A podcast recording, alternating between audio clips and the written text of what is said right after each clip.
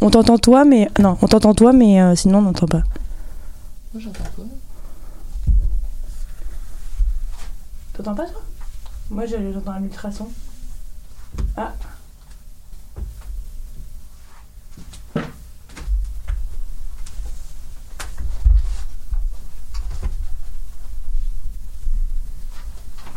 Je me permets. hein. Oui, oui.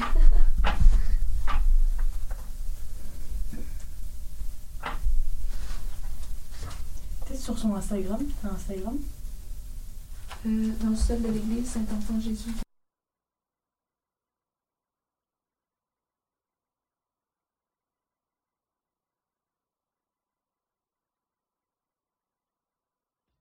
Du 4 au 14 novembre, Coup de cœur francophone présente plus de 90 spectacles dans 15 salles montréalaises. Place à l'audace et aux découvertes avec Diane Dufresne, Ariane Roy, Valence, Connaisseur Ticazo, Command de bord, Mike Zup, Thierry Larose, Fudge, Calamine, Gab Paquet, Twenty Marie-Claudel et tellement d'autres. Pour tout savoir, consultez coupdecoeur.ca. Coup de cœur francophone, une invitation de SiriusXM. Here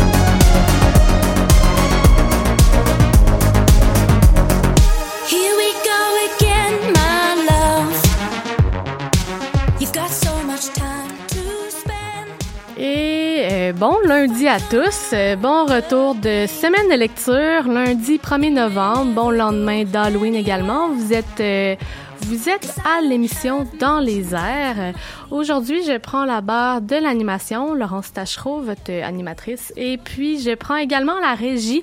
Et puis là, je regarde mes collaborateurs. Est-ce que vous m'entendez? On t'entend. On entend? Parfait, super. Euh, donc, aujourd'hui, on a une super émission. On a Margot qui a un double programme. Donc, tu vas co-animer avec moi aujourd'hui. Tout à fait. Et en plus, tu vas nous faire deux chroniques. Tu vas nous parler de- du lancement du mini-album de Safia Nolin et tu vas nous parler du spectacle de danse un petit peu plus tard, Morph de Lina Cruz. Anne-Frédéric, allô? Allô? Ah, je vais Allô? ouvrir ton micro, ça va aller mieux. Est-ce que tu m'entends? Mais je t'entends pas, mais je t'entends un petit peu. C'est ça, on a des problèmes d'écouteurs, mais c'est pas grave, je suis là. Euh, lis sur mes lèvres. Oui, c'est ce que je Meilleur vais conseil faire. que je peux te donner. Donc, euh, tu vas nous parler du, euh, du festival Nuit d'Afrique qui va débuter demain. Donc, tu vas nous parler de la programmation. euh, tu vas nous parler d'un spectacle que tu vas aller voir aussi de Ilam plus tard pendant la semaine. Ouais, exact. Et Vincent, allô? Allô, Ça va bien? Ça va et toi? C'est ta première collaboration cette semaine à Dans les airs. Tu vas nous parler du film La fracture que tu as vu en première. Donc, euh, avant même qu'il soit diffusé en salle, euh, je crois que c'est le 9 novembre qu'on va, qu'il va être diffusé dans le cadre du Festival Cinémania. Donc, tu vas nous faire un retour sur tes impressions sur le film. Donc, euh, voilà. Sans plus tarder, on commence cette émission. Euh, ben, j'ai envie de te lancer directement à la Ben balle oui. au bon. Euh, ma co-animatrice de la semaine, Margot. Ouais. Euh, t'es allé voir Somme. Ben, en fait, t'es allé voir le lancement qui n'était pas un lancement ordinaire. J'aimerais Ouais. ça que tu nous en parles. En fait, c'était euh, au, au- au studio qui s'appelle Mercredi, Oui. qui est rue de Bordeaux, euh, pas très loin de la- de l'avenue de Laurier. Puis en fait, c'était un, ouais, c'était un lancement assez hors du commun parce que on était dans un studio, puis c'était comme si c'était une, une espèce de de soirée dans un appartement, mais c'était un après-midi, donc il y avait des gâteaux, il y avait à boire, on pouvait faire des couronnes. J'ai fait une petite couronne. Une couronne. Il y avait Une un petit stand de, une couronne euh, comme ça. Puis j'ai fait une vulve au milieu, puis j'ai- je me suis dénommée la reine des vulves. Ah, c'est tellement bon! voilà, ça a fait rire Pomme, parce que bah, il y avait Claire euh, qui était là, euh, Pomme euh, qui est une artiste aussi avec, euh, qui a beaucoup travaillé avec Safia.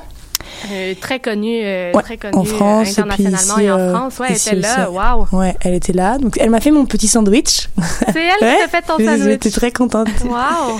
Puis il y avait aussi une, une espèce de friperie du coup tout autour. Il y avait des, il y avait des. Du coup j'ai acheté une, une chemise là-bas, très belle. Je l'ai pas mise aujourd'hui, j'aurais dû la mettre T'aurais pour dû que la vous la mettre, On voyez. est en Facebook Live, j'aurais aimé ça qu'on la voie. oui. Là, j'ai une polaire euh, euh, bleu et, et noir. Puis voilà, donc la- l'album de Safia, c'est son troisième album. Euh, qui est assez particulier là parce qu'il y a que euh, enfin que il y a quatre titres mais qui euh, qui sont en, deux versions différentes une acoustique et une rock et puis elle dit que euh, elle dit justement qu'il y a une, une espèce de binarité entre l'acoustique et le rock qu'elle associe à, à deux sentiments qu'elle a pu ressentir la colère et la tristesse. Puis la colère et la tristesse c'est des sentiments aussi qu'elle associe à son nom d'album qui s'appelle Sum. C'est euh, ça veut dire? ça veut dire euh, ça vient de l'arabe et puis ça aussi euh, ça vient aussi du français donc l'arabe c'est un clin d'œil à son père parce que son père est, est algérien. Ouais. Qui, puis qui veut dire euh, Mhm. Et puis euh, seum en français ça veut dire euh, être euh, un peu en colère, euh, avoir le seum c'est être un peu tanné. Ouais. Donc c'est deux ces deux sentiments voilà qu'elle qu'elle transpose à travers ses titres. Magnifique l'album magnifique. Moi j'aime beaucoup Safia Nolin donc peut-être que c'est pas très objectif mais Oui, on l'aime. il y a une puissance en elle qui est assez incroyable. Mais on la comprend parce que je Ouais. sais pas si tu la suis sur les réseaux Si, sociaux, si, mais très elle vit militante, beaucoup, beaucoup d'intimidation. Faut dire que Safia Nolin, c'est une femme à moitié algérienne, donc Ouais. arabe, Mm. euh, grosse, lesbienne. Je veux dire, elle combine ensemble énormément de, de ben c'est ça, elle reçoit beaucoup de haine, j'ai l'impression. Elle Ouais. est comme un- une image que je, je sais pas pourquoi, honnêtement, elle, est super sympathique cette femme-là, mais euh, mais voilà, puis je- c'est ça qu'elle reflétait un peu à travers son album. J'ai ouais. lire euh, des entrevues d'elle qui qui disaient que c'est ça, c'est difficile de. C'est un peu de la rage et de la tristesse. Puis Mm. son deuxième album avait, comme beaucoup de deuxièmes albums d'artistes, a peut-être moins rayonné. Pourtant, il est magnifique, son deuxième Ouais, elle a album. reçu beaucoup de haine ouais, avec cet Il a album. moins rayonné. Elle a reçu beaucoup de haine à- suite à la dénonciation de Ouais. son agresseuse Mhm.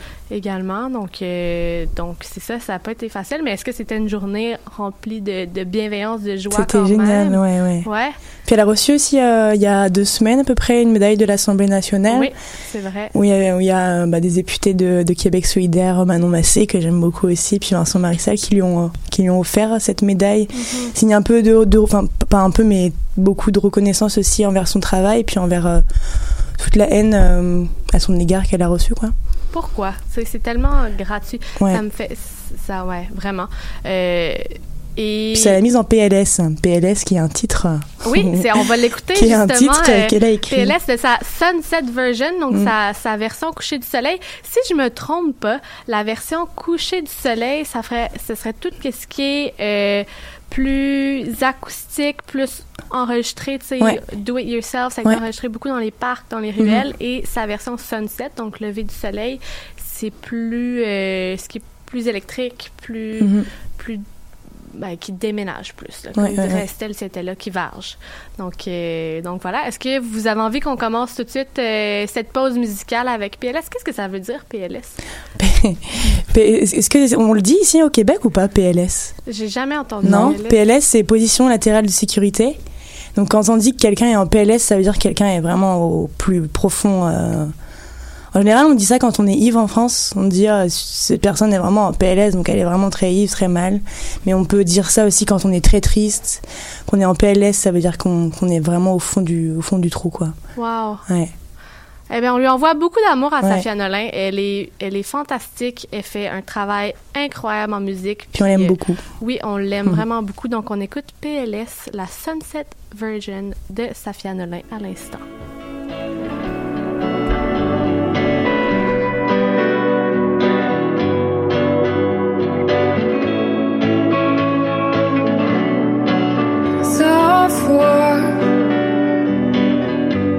je rêve que je crève Sans foi Que je rêve que je plonge Dans la gauche sans lumière En tournant vers l'île. Sans foi que je sens, que je déverse En touchant celle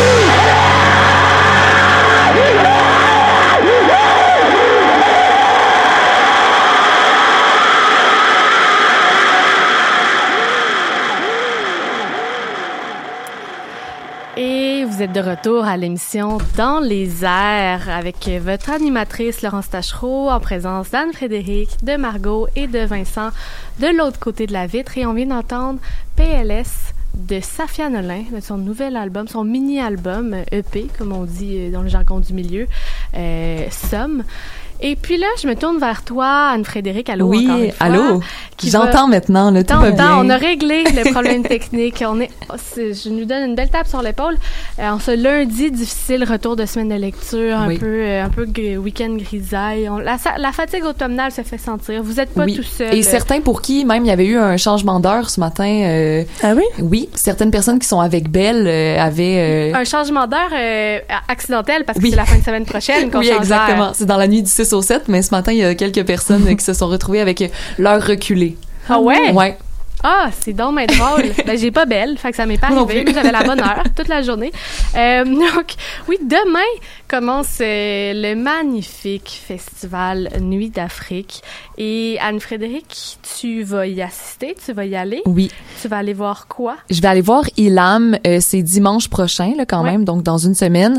Euh, mais d'ici là, j'avais le goût de vous parler un peu euh, du festival, en fait, plus largement là, des productions Nuit d'Afrique. Euh, ils sont connus pour leur festival qui a lieu en été, au mois de juillet. Euh, mais il y a vraiment des concerts toute l'année, chose que je ne savais pas. Euh, donc, c'est possible d'y assister tout le temps. Et c'est spécial cette année parce qu'ils célèbrent leur 35e anniversaire, euh, 35e anniversaire des Nuits d'Afrique. Donc, à partir de demain et jusqu'au 7 novembre, le 7 novembre, c'est le dimanche là, où je vais voir Ilam, il va y avoir euh, 10 groupes qui vont se succéder sur la scène du club Balatou. C'est toujours à la même place euh, pendant six soirées de concerts gratuits. Donc, il y a à peu près euh, deux spectacles, deux euh, artistes ou groupes par soir. Euh, puis je vous dis, c'est vraiment des artistes exceptionnels qui vont être en spectacle. Je vais vous en parler un petit peu plus tard là, des différents artistes qu'on va pouvoir y trouver. Euh, les productions Nuit d'Afrique, ça arrête vraiment jamais parce que en plus du festival qui a lieu au mois de juillet, euh, la 35e édition qu'on qu'on fête cette semaine, mais chaque semaine, du jeudi au dimanche, il y a la programmation du cabaret acoustique aussi Nuit d'Afrique qui offre des spectacles encore une fois au club Balatou. Le club Euh, Balatou, qu'on le rappelle, est sur, euh, pour ceux qui savent pas, sur Saint-Laurent, Oui. Marianne. Donc, euh, oui, pour vous situer. euh, C'est quand même très bien situé, là, très accessible aussi. à Montréal en transport en commun. Euh, puis en temps normal, les spectacles sont au coût de 10 dollars, mais cette semaine, c'est gratuit. Donc ça vaut vraiment la peine d'y aller. euh, Toutes les festivités sont gratuites, tous les exactement. sont gratuits. Ouais. Wow. donc déjà 10 dollars, c'est quand même très abordable là, en temps normal, mais euh, mais là gratuit, je pense que ça va être vraiment euh, de, euh, de très très beaux événements, ça s'annonce super rassembleur. Puis on va pouvoir s'immerger dans plusieurs cultures à travers la musique traditionnelle de plusieurs pays d'Afrique. Il y a vraiment des gens euh, de partout. Par exemple, euh, cette semaine, en fait, dès demain, il va y avoir euh, Aboulaye Koné de la Côte d'Ivoire et euh, MD du Mali qui vont euh, nous faire voyager. Donc, je, je vous parlerai un peu de ces artistes-là qui vont euh, se présenter demain, là, si ça vous intéresse d'aller y assister. Donc, Aboulaye Koné, lui, c'est un percussionniste, guitariste, chanteur. Il a grandi au Burkina Faso. Puis il a appris euh, les rudiments de la musique dès son enfance, donc euh, depuis son très très jeune âge. Puis il est arrivé au Québec en 2000. Puis euh, il a amené avec lui son savoir, ses compositions originales, mais aussi des interprétations des morceaux qui qui ont des centaines d'années. Donc il est arrivé avec ça ici au Québec. Puis déjà en 2007-2008, euh, il avait reçu euh, la reconnaissance du Conseil des arts du Canada en guitare euh, mand- mandingue, c'est un type de guitare africaine, euh, du Conseil des arts et lettres du Québec aussi en percussion africaine. Donc déjà il avait reçu beaucoup de prix, euh, de très belles reconnaissances. Et demain également, il va avoir euh, MD qui va être au club Balatou et euh, lui il a commencé à jouer de la musique dès l'âge de 6 ans, donc très très jeune lui aussi. Puis avec le temps, il s'est mis à fabriquer ses propres instruments. Euh, C'est vrai? Ouais, ce qui lui permettait de comprendre un peu la musique de l'intérieur, si euh, si on peut Ouais. dire comme ça, de d'avoir une, une connexion différente avec la musique. Puis d'aller chercher des sonorités qu'il voulait construire, en fait, qui n'existaient pas dans certains instruments, puis il se dit, bon, mais je vais, je vais le faire. ben c'est exactement lui. Il s'est dit, euh, puis il est très, il est autodidacte. Là, je veux dire, il a appris ça euh, nulle part.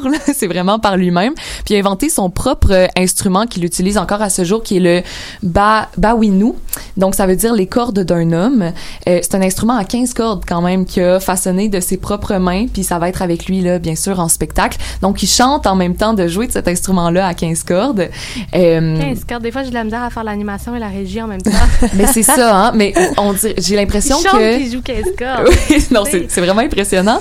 J'ai l'impression que c'est lui qui l'a créé. oui, c'est ça, tous les membres sont euh, impliqués. Mais je pense. Le nom, je pense que je vais aller, pendant, qu'on- pendant que tu nous parles, je vais aller voir de quoi ça a l'air. Oui, c'est le Bawinu. B-A-H-O-U-I-N-O. U. Euh, puis euh, voilà, ben cet artiste-là, il est né d'une famille euh, griot au Mali. Puis les griots, euh, ce sont en fait les gardiens de la culture, des traditions qui se transmettent de génération en génération. Donc, il est vraiment né dans un environnement de musique, de contes, de danse ancestrale, donc très très artistique. Et là, ben maintenant, on est rendu à Ilam que je vais voir dimanche. J'aurai peut-être la chance, on c'est encore à voir, d'avoir une entrevue avec lui lundi prochain. Ça reste à confirmer. Ça reste à confirmer, mais Ilam, euh, c'est un artiste euh, que j'ai euh, appris à connaître dans les dernières semaines. Et vraiment une musique incroyable. Il vient du Sénégal, il porte une musique qui est très universelle. En fait, lui, il chante en français, en anglais, en Wolof, qui est euh, une langue euh, nigéro-congolaise qui est plus parlée au Sénégal, et en Pearl aussi, qui est une langue qui est plus parlée euh, dans l'ouest de l'Afrique. Donc, son but à lui, c'est de faire de la musique qui touche le plus de personnes possible sans que les gens soient nécessairement capables de comprendre les paroles avec, sans être besoin de, sans avoir besoin de traduire pour, euh, pour apprécier. Puis, honnêtement, en écoutant son album, ben, c'est ce que j'ai réalisé, c'est que je comprenais vraiment pas toutes les paroles. Des fois, des petits mots en français par-ci par-là en anglais que je pouvais comprendre, mais juste la musique, son interprétation est extrêmement touchante. Donc euh, voilà, on peut y entendre pas mal des sonorités afro blues, pop, euh, puis qui sont connectées aux traditions de la terenga. La teranga, c'est un mode de vie en Afrique qui met euh, l'accent beaucoup sur la générosité d'esprit, le partage des biens matériels euh, dans euh, dans les rencontres avec les gens. Donc je pense que c'est ce qu'on va pouvoir ressentir là, lors de son spectacle. Est-ce qu'il reste des places? Tu me Oui. l'as tellement bien vendu. mais- Oui. Eh, eh, fait- en fait, Ah, il faut réserver. Ah oui. Ben si je en fait comprends bien, tu- pas ben pas euh, non pas c'est pas obligé. même si c'est même si c'est gratuit, tu fais juste y aller. Exactement. Donc, Hmm. euh, c'est gratuit. Vous arrivez au club Balatou. Les portes ouvrent dès 20 heures. Euh, vous, euh, puis voilà. Donc, je vous conseille d'arriver Présenter tôt. votre là. passeport vaccinal. Oui, euh, exactement. Toute euh, la procédure. Euh, puis le spectacle commence officiellement à 21h, mais euh, c'est sans réservation là, donc vraiment vous vous vous arrivez puis euh, ben je vous conseille d'arriver tôt pour avoir de la place évidemment. On y va. Mais, Voulez-vous euh, m'accompagner? Ouais. ben, On y va dimanche. Hey, ça va me faire plaisir d'y aller avec vous. J'ai tellement hâte de le voir. Puis justement, euh, il va chanter évidemment là, des chansons euh, de son euh, album le plus récent qui s'appelle Néné, qui veut dire maman. Euh, puis je pense qu'on a une petite chanson Ben d'ailleurs. oui, j'avais envie que qu'on poursuive en pause musicale avec Dodo de Ilam justement, qui était ta suggestion, Anne Oui. Frédéric. J'ai vraiment accroché sur cette chanson-là. Ben, on ouais. espère qu'il va la jouer dimanche. Puis merci pour ce, cette, euh, ce récapitulatif de ce qu'est euh, le festival euh, Nuit d'Afrique, qui est un festival, c'est sa 35e édition. Oui. Puis on est tellement content d'avoir ça à Montréal. C'est vraiment, on est choyés. Donc euh, on écoute Dodo de Ilam à l'instant.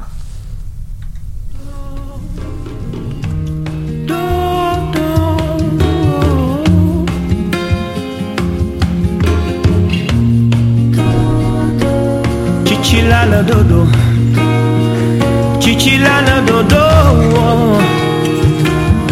Ay,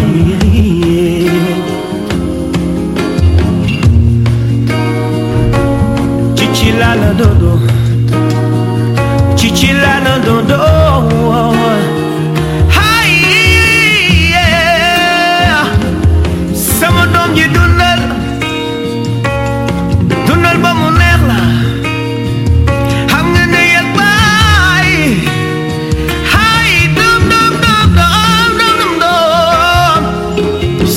somake nanga dimbali somake amani mante nei mole su kujur na bala na bala. Dodo chichilala dodo. Chichilala dodo.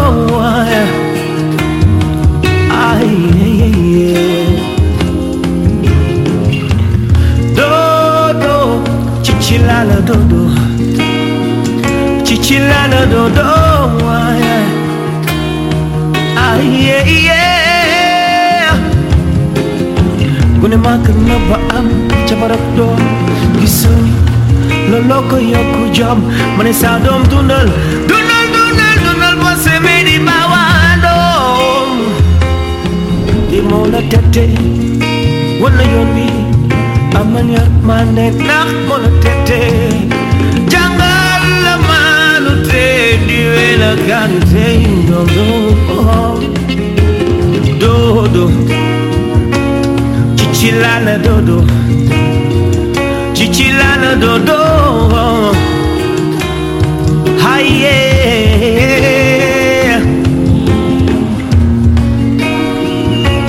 cicilana dodo cicilana dodo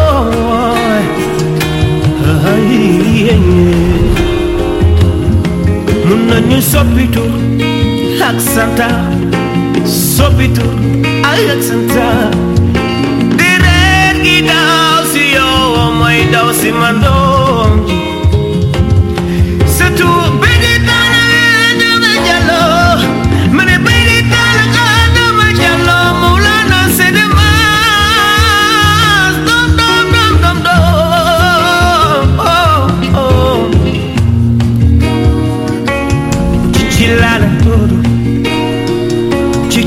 do do do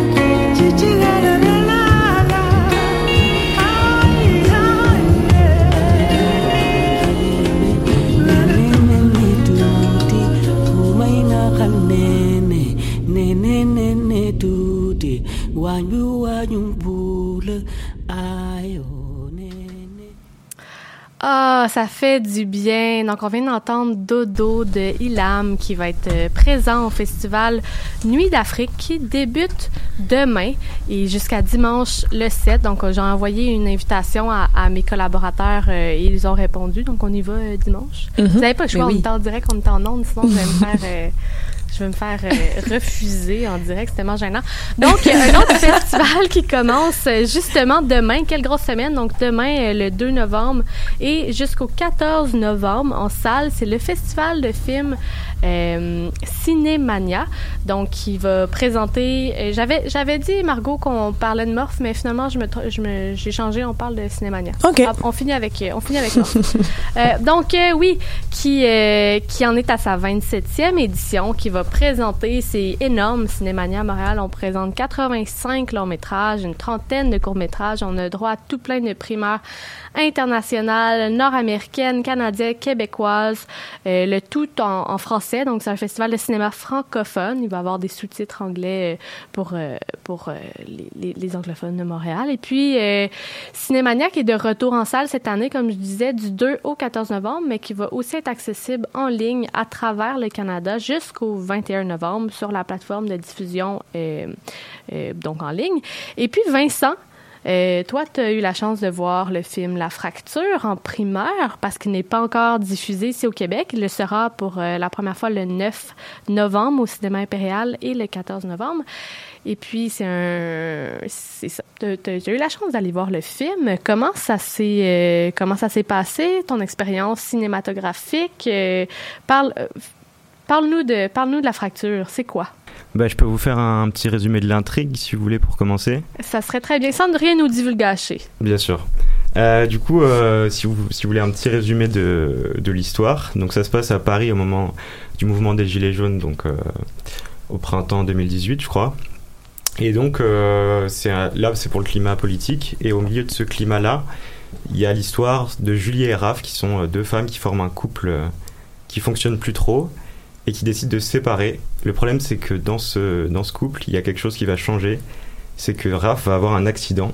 Et donc, cet accident va complètement bouleverser les plans du couple parce que euh, ça va les amener à l'hôpital. Et à l'hôpital, ils vont rencontrer euh, un manifestant des Gilets jaunes qui s'appelle Yann et qui a été blessé euh, lors d'une manifestation des Gilets jaunes. Et donc, tout le film se concentre sur leur nuit dans cet hôpital, donc leur rencontre avec ce gilet jaune, la manière dont, dont ils interagissent avec les autres patients, tout ça dans un hôpital qui est aussi en pleine crise euh, de l'hôpital public.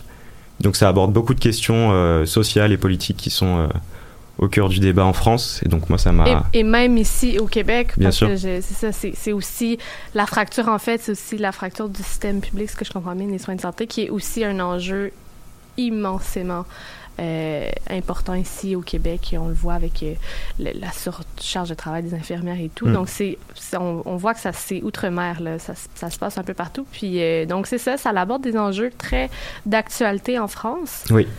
Et c'est d'autant plus fort que justement le film a été conçu avant la pandémie. Et donc c'est quand on regarde ça, finalement, on, on comprend ce que peuvent vivre les soignants pendant, pendant la période qu'on vit actuellement. Et c'est assez, c'est assez novateur dans ce sens-là, en fait, que c'est bien d'avoir des fictions qui montrent ça aussi, je trouve. Mhm. Je trouvais que c'était intéressant. Et c'est un film, je ne sais pas si on l'a mentionné, c'est Catherine, euh, Catherine Corsini qui est la réalisatrice de ce, de ce film C'est ça. et puis euh, qui était déjà diffusé là, en France euh, tout récemment, mais qui est aussi un... Elle est, dans le fond, son film est présenté, on, je tiens de mentionner, en compétition officielle à Cannes. Euh, c'est son onzième long métrage, Catherine Corsini, quand même. Elle, est, Mm. elle, a, elle a une longue carrière cinématographique. Est-ce que tu la connaissais déjà d'avance? Est-ce que tu connaissais certaines de ses œuvres? Alors non, mais du coup, je, je me suis renseigné pour le, pour, en- avant de regarder ce film. Ouais. Et je me suis rendu compte que justement, elle avait fait beaucoup de films euh, entre guillemets politiques, Ouais. même si elle veut pas de, elle veut pas de cette connotation de politique comme un message moralisateur ou quoi. Mais Mhm. j'ai notamment entendu parler de La Belle Saison, qui est un film qu'elle a réalisé euh, en 2015, je crois, qui, euh, qui évoque le, le- la France des- du début des années 70, notamment en lien avec les questions du, du droit à l'avortement et des, des contestations qu'il suscite. Ouais. Et donc euh, j'ai l'impression que c'est vraiment une, une réalisatrice qui fait des films dans l'air du temps pour euh, décrire à des gens qui, qui ne comprendraient pas forcément le, le contexte. euh, le contexte politique qui a amené certaines, certaines évolutions, à justement se plonger dans les gens, dans l'époque. Et donc c'est... Et qu'est-ce qu'elle dénonce dans la fracture, en fait? Euh, la fracture, bah, je pense que justement ce qu'elle dénonce le plus, c'est la fracture sociale qui existe en France et justement le, le fait que le mouvement des Gilets jaunes ait été aussi mal compris par euh, une partie de la population euh, française. Parce que je trouve qu'elle elle montre bien justement par le biais de ces deux personnages, donc d'un côté Raph qui est une euh, dessinatrice parisienne qui est assez aisée et qui a beaucoup de, clichés sur les Gilets jaunes en disant que c'est tous des fascistes et tout ça. Et finalement, le fait qu'elle rencontre ce gilet jaune blessé, qui lui a des revendications très simples, c'est-à-dire euh, juste euh, avoir plus de démocratie en France, pouvoir rencontrer les politiques de manière beaucoup plus simple, représenter mieux les, les, les zones urbaines, les zones loin, loin des zones urbaines plutôt que, plutôt que les grandes villes ou ce genre de choses. Et donc, voilà, il y a, y a une grosse mécompréhension en France de ce, de ce mouvement, en tout cas au début. Et je trouve que c'est important de. Enfin, c'est intéressant de voir comment il y a un décalage entre la perception qu'il y a eu au début de ce mouvement et ces revendications euh, qui sont parfaitement légitimes finalement. Mhm. Mais avez- avez-vous entendu parler des Gilets jaunes ici à... Absolument, oui, Ouais, ouais, absolument. oui, Je me demandais si, euh, si vous saviez. euh, Non, oui, ça l'a, ça Mm. l'a, ça l'a fait les manchettes ici Ouais. aussi. euh, C'est un, énorme mouvement, les Gilets jaunes. Est-ce que, est-ce que tu as ressenti, par exemple, que l'histoire prenait quand même une place? Est-ce que c'était- as-tu trouvé ça trop revendicateur ou est-ce que c'était bien balancé? Est-ce que l'histoire était quand même présente en dehors de, de ce qui était dénoncé, peut-être? Non, non, je trouve que justement, il y a, y a, y a- c'est pas, c'est vraiment pas un film, euh, c'est vraiment pas un documentaire politique sur euh, le mouvement des Gilets jaunes. Ça, le, le mouvement des Gilets jaunes et la crise de l'hôpital, c'est un- une toile de fond. Mhm. Mais au milieu de cette toile de fond, il y a, y a une histoire quand même, euh, une intrigue euh, intéressante. Et non, c'est vraiment pas, c'est vraiment pas moralisateur. C'est, c'est plutôt comprendre comment les gens vivent dans ce contexte-là et avec euh, avec une histoire, euh, une histoire d'amour également entre entre Julie et Raph. Donc c'est, je vous le conseille justement parce que c'est pas, c'est pas quelque chose qui va donner des leçons ou ce genre de choses. Ouais. je- Bah, elle en donne aussi quand même, du coup. Implicitement, je pense que en... en- Elle en donne, Ouais. mais elle dit pas. euh, ça se veut pas Oui. moralisateur. Ouais, ouais, ouais. Mais ça l'est un petit peu, quoi, finalement, parce que tu vois une réalité et puis tu, tu en ressors quand même, euh, où tu as une vision de la chose qui est, qui est quand même présente. Donc même si c'est en toile de fond, tu as quand même cette Ouais. réalité qui Ah, bien s'impose à sûr. toi. Bien sûr, euh, non, ce que je voulais dire, c'est qu'il n'y a pas de. Elle donne pas de Oui. solution en disant Mm. voilà voilà ce qu'il faut faire, voilà qui sont les méchants, qui sont les gentils, mais c'est plus un presque un presque une démarche sociologique pour comprendre Mm. euh, comment est-ce que les gens ont vécu ce mouvement au moment où il est arrivé, comment est-ce que comment est-ce que les les différents mouvements entre les gilets jaunes et la crise de l'hôpital ont pu entrer en relation Mm. et comment voilà comment les gens ont vécu cette, cette situation finalement. Et si je me trompe pas, le film se déroule en l'espace de, d'une nuit seulement, c'est ça? Ouais. C'est une nuit à l'hôpital. Il n'y a pas énormément de changements de, de scène, dans le sens Mm. que c'est une nuit dans un décor hospitalier. Est-ce que tu as l'impression que le rythme est assez soutenu, est assez frénétique, ou est-ce que c'est plutôt long puis contemplatif? À quoi est-ce qu'on peut s'attendre? Ah non, pour le coup, c'est très, euh, c'est très, très énergique en fait. C'est vraiment, euh, c'est vraiment une plongée dans une nuit euh, donc à l'hôpital. Donc c'est vraiment un huis clos. Et les personnages n'arrêtent pas de se, de débattre, de se débattre entre eux, de, de crier. Enfin, c'est très, c'est très anxiogène en fait. Mais euh, Un peu comme le sentiment qu'on sent quand on va à l'hôpital ou pour les travailleurs de- du milieu de la santé, tu sais, qui n'arrêtent pas, qui courent partout, ça peut être super anxiogène. C'est peut-être ça qui est reflété finalement. Bah oui, je pense que c'est aussi le, un choix de sa part de, de, de garder ce, cette intrigue dans le cadre seulement de l'hôpital en une seule nuit, qui fait qu'on a cette sensation un peu d'enfermement, comme s'il y avait chacun des, des personnages qui luttaient pour sa propre survie. Et il y a une scène notamment où les policiers essayent d'assaillir l'hôpital et finalement le l'un des soignants décide de d'accueillir les gilets jaunes qui étaient euh, poursuivis par les policiers et donc voilà c'est vraiment un- une idée de cloison de cloîtronnement de clo- cloisonnement Mhm. qui fait que c'est assez difficile à voir enfin c'est assez c'est assez bouleversant en fait comme Et en euh, plus, tu l'as vu dans un petit écran, étant Ouais. donné qu'il n'est pas encore sorti en salle. Donc, euh, j'imagine qu'en salle, ça doit être, euh, ça doit être assez impressionnant. Ça l'effet doit être décuplé Ouais, ouais. vraiment. Margot, est-ce que tu avais quelque chose à ajouter? Non, mais euh, peut-être pour, pour ajouter un petit bonus, dire, j'avais parlé d'un film de François Ruffin là, il y a deux semaines. Ouais.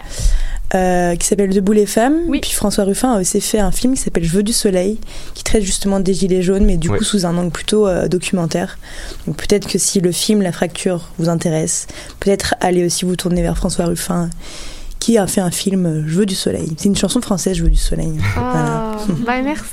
Ouais. Donc, euh, je rappelle que la, la fracture va être présentée en salle euh, le 9 et le 14 novembre au Cinéma Impérial. C'est important d'acheter ses billets. Donc, c'est dans le cadre du festival Cinémania. Sinon, ça se poursuit quand même jusqu'au 21 novembre en ligne.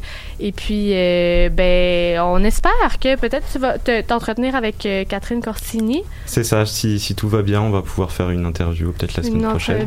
Donc, euh, l'émission du 15 novembre, on aimerait bien avoir peut-être des réponses justement sur tout ce qu'on a soulevé comme questionnement. euh, si, si ce sentiment claustrophobique-là était conscient, un choix conscient et ainsi de suite. Donc, euh, euh, voilà. Puis Catherine Corsini, que je tiens à mentionner, euh, a remporté quand même euh, la Queer Palm, qui est une, une récompense LGBT décernée depuis Mm. 2010 au Festival de Cannes. C'était la deuxième femme à recevoir euh, ce prix. Donc, euh, pour... euh, oui. Si je peux ajouter un truc, il y a aussi un- une rétrospective Catherine Corsini à la Cinémathèque euh, québécoise. Oh. Il y en a si deux, je vous- pense même. Ouais, il y a deux films qui sont, qui sont présentés. Je crois qu'il y a le, la belle saison le 10 novembre à 18h30. Ouais. Et la répétition le mardi 9 novembre à 21h. Donc, euh, pour les fans de Catherine Corsini, on a droit ça. à tout un Mhm. programme. Donc, une première médiatique et des rétrospectives euh, cette semaine. Donc, on surveille ça au Festival Cinémania. Et puis, j'ai envie, et comme c'est moi qui est à la barre de la régie, c'est moi qui décide. Donc, j'ai envie qu'on aille, euh, qu'on poursuive en, en pause musicale avec Get Burn de Veda, qui est au palmarès euh, cette semaine. Donc, euh, on y va avec euh, De Veda. Et puis, on se rejoint après la pause.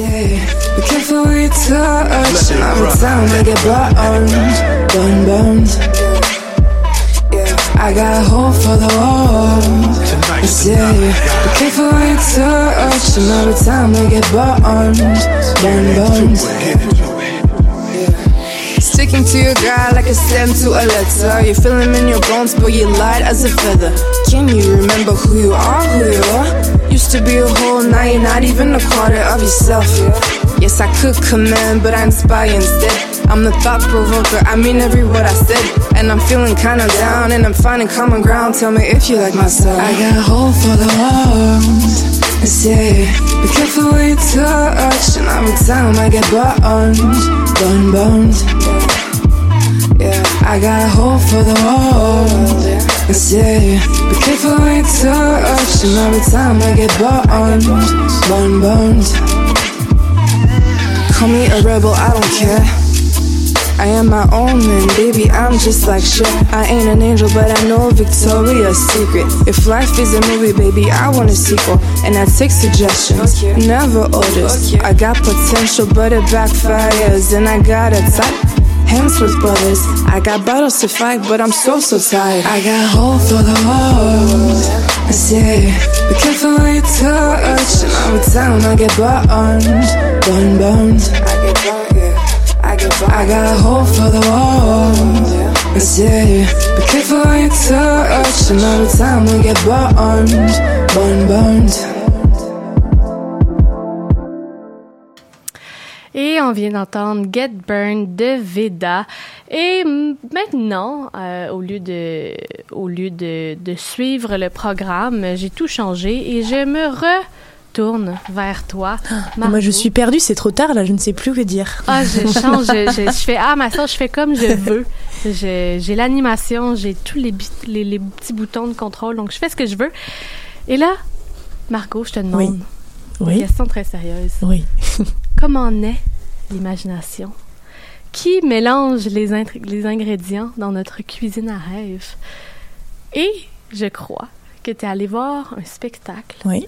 cette semaine, jeudi d'ailleurs, après le lancement de Somme de Sophia Mhm. Nolin.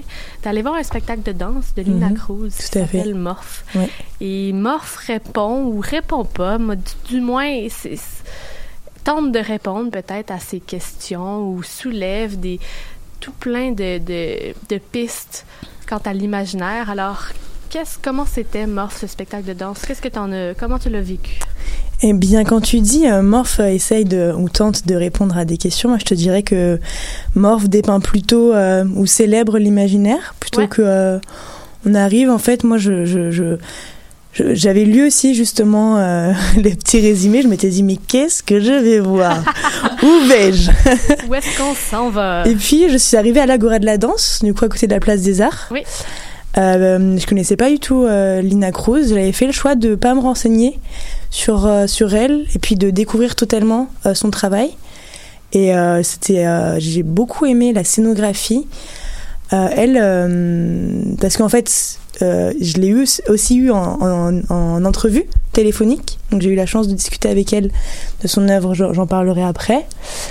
Euh, Qu'est-ce que je peux vous dire? Euh, Il y a cinq danseurs sur scène, Ouais. un musicien. Mais au début, la pièce commence avec trois danseurs qui ont chacun un miroir. Donc il y a deux femmes et, et un homme. Ont chacun un miroir et puis ils viennent jouer avec les lumières. Donc il y a des puits de lumière en hauteur. Et puis avec les lumières, ils viennent avec les miroirs, pardon, ils viennent jouer avec les lumières. Et puis ça fait des, des effets de résonance un peu partout dans la salle. Puis le son est, est assez puissant. Euh, à côté de moi ou, ou dans la salle, je sais pas trop, il y a une odeur. Euh, je pense que c'est une personne qui sent très bon à côté de moi. Du coup, j'ai une odeur particulière. Donc il y a toute cette dualité entre euh, à la fois euh, l'odorat qui est qui est euh, où, je, je, je sens que ça sent très bon autour de moi, puis je trouve ça très beau, et puis à la fois le son vient aussi résonner, donc euh, en fait ça vient euh, ça vient secouer un peu tous mes sens, et, euh, et c'est assez particulier. Puis il y a aussi une, une espèce de, euh, de symbiose entre euh, le côté physique et le côté théâtral. Parce que Lina Cruz aime beaucoup travailler euh, avec la théâtralité, justement. Ça, il y a beaucoup d'interprétations. C'est ça, ouais, le d'aller mouvement. au-delà en fait des corps qui bougent, mais de laisser exprimer les corps en fait. Et puis donc du coup, il y a, il y a il y a beaucoup de, de jeux avec euh, le, le visage ou euh, beaucoup de mimiques sur les visages. Puis c'est assez fou en fait. C'est c'est essayer de, de faire interagir euh, les danseurs dans des situations qui sont incongrues. Oui, tu veux parler, Anne-Frédéric Ben, je voulais savoir, en fait, tu as parlé qu'il y avait euh, un, un musicien Ouais. qui était là sur, ben, sur scène Ouais. ou euh, en retrait un petit peu. C'était quoi le type de musique? alors, sur scène, il y a un piano. Euh, donc la, la scène, elle est, euh, elle est carrée. Il y a beaucoup, beaucoup d'accessoires sur, euh, sur la scène. Donc tu as un piano qui est en, en- au fond de la scène à, à droite. Puis tu as aussi une espèce de, de petite guitare dont je sais pas trop le nom. C'est pas un ukulélé, mais c'est une guitare avec un en rond. Je sais plus comment ça s'appelle. Un banjo peut-être? Un banjo, ouais, peut-être, merci Vincent. et puis, euh, donc, c'est, c'est comme si euh, le musicien euh, venait aussi euh, titiller un petit peu son imaginaire. Et donc, il, il va utiliser des objets pour faire des bruits. Donc, il, il joue du piano, mais il utilise aussi son, son des, des objets pour faire du bruit, de l'eau. On entend de l'eau qui coule. Enfin, en fait, il y a énormément d'accessoires sur scène et c'est très beau de voir comment c'est utilisé. Puis moi, je me demandais, mais est-ce qu'ils vont avoir le temps d'utiliser tout ça? Et au final, oui. Donc, euh, donc c'est vraiment très beau. Et puis, on- en fait, euh, on, on a des yeux qui sont partout sur scène, quoi. C'est assez impressionnant. Euh, puis c'est des fois difficile aussi de, du coup, de ben, de se situer parce que moi j'avais envie de regarder à gauche, à droite, en haut, en bas. Comme un peu l'imaginaire aussi, tu sais, à, C'est ça. à la, à la- au moyen d'un rêve, des fois, on s'en va dans toutes les directions, il n'y a rien à comprendre, on peut pas suivre, on est juste dedans, puis on le vit, tu sais. Mm. Tu vis l'expérience, des fois, qui peut être un peu, justement, beaucoup à Mhm. apprendre en même temps, puis tu le vis comme ça. Ouais, Et tu t'es entretenu avec euh, Lina Cruz? ouais, très sympa.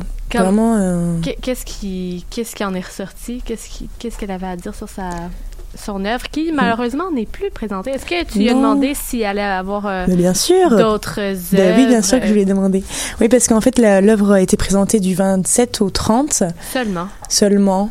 Mais elle me disait justement, je lui disais, mais pourquoi? Comment ça se fait? Puis elle me disait que justement, les, les œuvres de danse contemporaine ont du mal à rester plusieurs, euh, plusieurs semaines.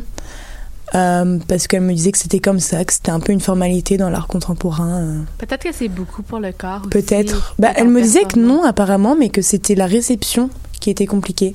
OK. Ouais, parce que c'est marrant parce que j'ai eu la même, j'ai eu la même remarque que toi. Je lui ai dit oui, mais c'est parce que ça doit être beaucoup. euh, le cœur est fatigué. Elle me disait non, non, pas du tout. euh, c'est les commandes en fait qui sont comme ça, apparemment. Ah. Voilà, ouais. Oh, Pourquoi? Pour ça? bah, je sais pas, je, je, je sais pas. Elle-même, je pense que c'est une espèce de formalité dans l'art contemporain. Il ne faut pas faire perdurer l'art plus d'une semaine, peut-être. Ben, je trouve ça décevant, mais là, le temps file et j'ai Ouais. envie de, que peut-être tu me dises rapidement qu'est-ce qui en est